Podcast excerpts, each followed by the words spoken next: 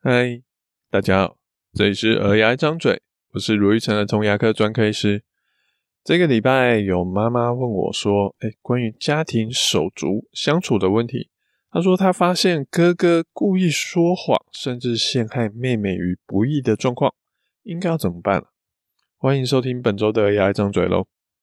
那这个礼拜很有趣，好，看到一个第一次来的小朋友，大概两岁半，好，照我的习惯。两岁半大概就是在还听不太懂我们到底要他做什么，所以我们就只好速战速决，检查完牙齿，涂完氟后，然后跟爸爸妈妈提醒这个小孩有什么特定的状况要注意，还有之后要怎么样照顾小孩的牙齿。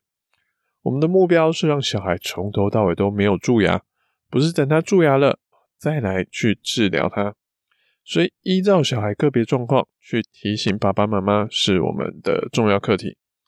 而这个小妹妹呢，好，其实状况不多。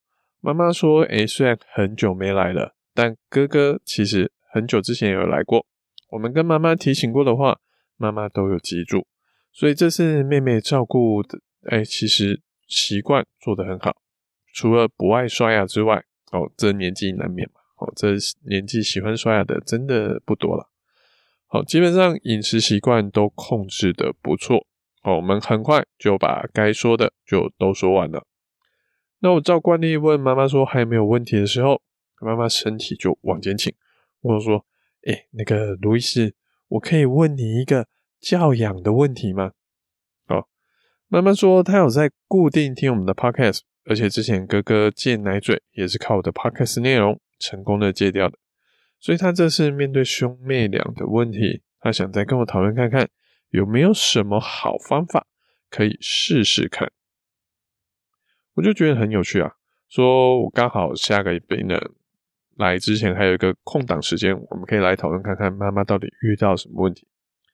那妈妈就说：“诶，她发现哥哥会故意说谎来陷害妹妹，问我应该要怎么办才好。”我听到这状况有点傻眼，脑袋有点转不过来，我就跟妈妈说：“诶，在我们进一步讨论之前，我想跟妈妈确认一下，你发现了什么？还有哥哥到底做了什么？为什么你会觉得，诶，哥哥是在说谎，而且是嫁祸给妹妹呢？”妈妈就说：“诶，之前妹妹其实有在大家面前把一本书给撕坏，被妈妈制止。啊。”妈妈其实没有对妹妹太生气了，好，毕竟妹妹还小嘛，好，可能还不太知道书是拿来看的，要好好保护的，不是拿来撕的，这样撕一撕就不能看，也是蛮可惜的。所以妈妈虽然没有说去骂妹妹，但是但还是希望说妹妹可以不要继续这样撕书。所以后来有一天妈妈要去洗澡的时候，就希望五岁的哥哥哦帮忙看管一下妹妹，让妹妹不要再继续撕书。妈妈说，她那天洗澡也没有洗很久，可是一洗完，哥哥就咚咚咚跑过来跟妈妈说：“妈妈，妹妹把书又撕坏了。”妈妈就很傻眼了，但又一本书照样是她也不希望看到的事情。好，可是妈妈也觉得很奇怪啊，诶，妹妹刚刚还在玩其他东西，玩得很开心呢，为什么会突然跑去撕书？而且不是有哥哥在旁边看着吗？怎么哥哥没有制止妹妹撕书啊？所以因为疑点很多，所以妈妈没有直接去惩罚妹妹。那过一阵子，哥哥才跑过来跟妈妈自首说：“诶，其实那个书是他撕的，不是妹妹撕的。”所以在听完这些前因后果之后，我大概有几个方向，就跟妈妈讨论，好，就跟妈妈说：“你可以试试看这些方法。”首先第一个是。通常我们在面对小孩行为的时候，尤其是一些不好的行为的时候，如果我们不想让他继续做，好，我们会去想一个问题，就是小孩为什么要这么做？他的原因是什么？比如说，哎，哥哥这样嫁祸的行为是想要贬损妹妹在妈妈心中的地位吗？那会有这样子的动作，是因为哥哥。会觉得妈妈只关心妹妹，妹妹的地位好像比哥哥来得高吗？好，就是妹妹在妈妈心中的重要程度已经超越了哥哥吗？所以哥哥会觉得有点失宠，那哥哥觉得只要这样陷害呃妹妹，哦，那可能妈妈就会又重新更爱哥哥了，是这样子吗？哦，所以如果呃让妈妈觉得说，哎，其实哥哥还是很被妈妈喜欢的，会不会格格就不会这样子去陷害妹妹了？或是说，哎，其实格格哎没有觉得被冷落，但是格格上次看到妹妹撕书，觉得很好玩，觉得有种呃可能被禁忌的感觉。可是格格也知道撕书会被妈妈骂，所以他就嫁祸给妹妹，让自己玩得到撕书游戏啊，又不会被骂。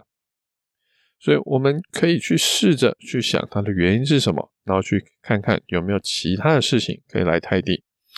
那这方法困难的点在于说，我们很难知道小孩为什么会这样做。有时候你去问他为什么，他可能也只是回答一个他比较好的答案。甚至有时候小孩自己都不知道他这样做的原因是什么，他分不出来，他就觉得说，我就是想要这样子做啊。这在大人身上也是一样的，因为我们脑袋的行为机制有点复杂，这种动机的问题，哎，所以要说很多。简单来说，就是它是很难去归因的。就算我们认为是这个答案，但搞不好只有其他原因。所以我们需要一些假设跟实验，才会知道说小孩这样背后的原因可能是什么。哦，只是可能而已。这个问题同样也困扰着我们的儿童牙医。如果我们知道小孩为什么会哭，那理论上我们就有机会让所有小孩看牙都不会哭了，因为我只要解决那些原因，小孩就不会哭了嘛。但事实上，除了有些事情做不到或很难做到，比如说磨牙齿的机器就是很大声，如果小朋友是因为很大声才哭的，嗯，那可能我们没有办法让机器变小声，顶多让小孩戴耳塞之类的，可能是一个解决方法，但无法完全的避免。或是说有些治疗就是会痛哦，有些治疗就是要花那么久，小孩没耐心，那没有办法。但有时候小孩哭，可能就只是因为紧张，可能是譬如说，诶，不是医生弄痛的小孩，而是妈妈在旁边陪病的时候握手握得太大力了，所以小孩是手在痛，不是牙齿在痛。所以这种原因百百种，很难说，我们不见得也无法每一次都成功的对症下药。所以虽然去探讨原因是个理想的目标，但是有时候是一个蛮难达成的一个。状况，所以第二个可以做的事情，就简单来说，我们无法去探讨原因，那我们可以就单纯的去看结果。我们的目标就是不要让小孩得逞，他做好的事情，我们鼓励他，让他得到正向的回馈。可是当他做不好的事情，像这次的嫁祸，我们不要让哥哥有计划成功的感觉。好，他就比较不会继续做下去。我们不要因为哥哥的告状而去惩罚妹妹。好，可以两手一摊说：“我洗澡的时候没有把书收好，让他们有机会撕书，那是我的问题。下次我就把书收好，就算我去洗澡，哎，书也不会被撕坏。这样子，不管哥哥不管妹妹都无法成功撕到书，这也是一个方法啊。这种时候我们就要提醒大家，除了就是像这种漠视，就是不会因为哥哥的一个行为而去完成惩罚妹妹的这个动作。可是我们要注意，我们也不能放任哥哥无止境的去这样子，譬如说撕书。因为假设哥哥是为了撕书而很开心，我们就算没有去惩罚妹妹，但是哥哥还是有享受到撕书而不被惩罚那种成功的感觉。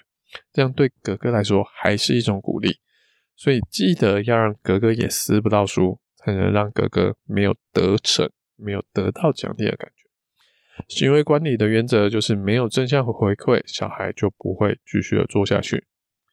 那还有一个我们可以做的，就是在使用字句的时候，可以尽量正面的描述行为，而不是负面的描述行为。像叫哥哥妹妹不要撕书，这是负面的行为，不要做什么事啊。那跟小孩沟通的时候，最好是采取正面的，譬如说，请哥哥看管妹妹的时候，陪他一起玩玩具，好，请他专心的玩玩具，好，只要他们一起玩，就没有空撕书，那就结果来说，还是一样的行为啊。好，单纯放弃一个行为，有时候是很困难的。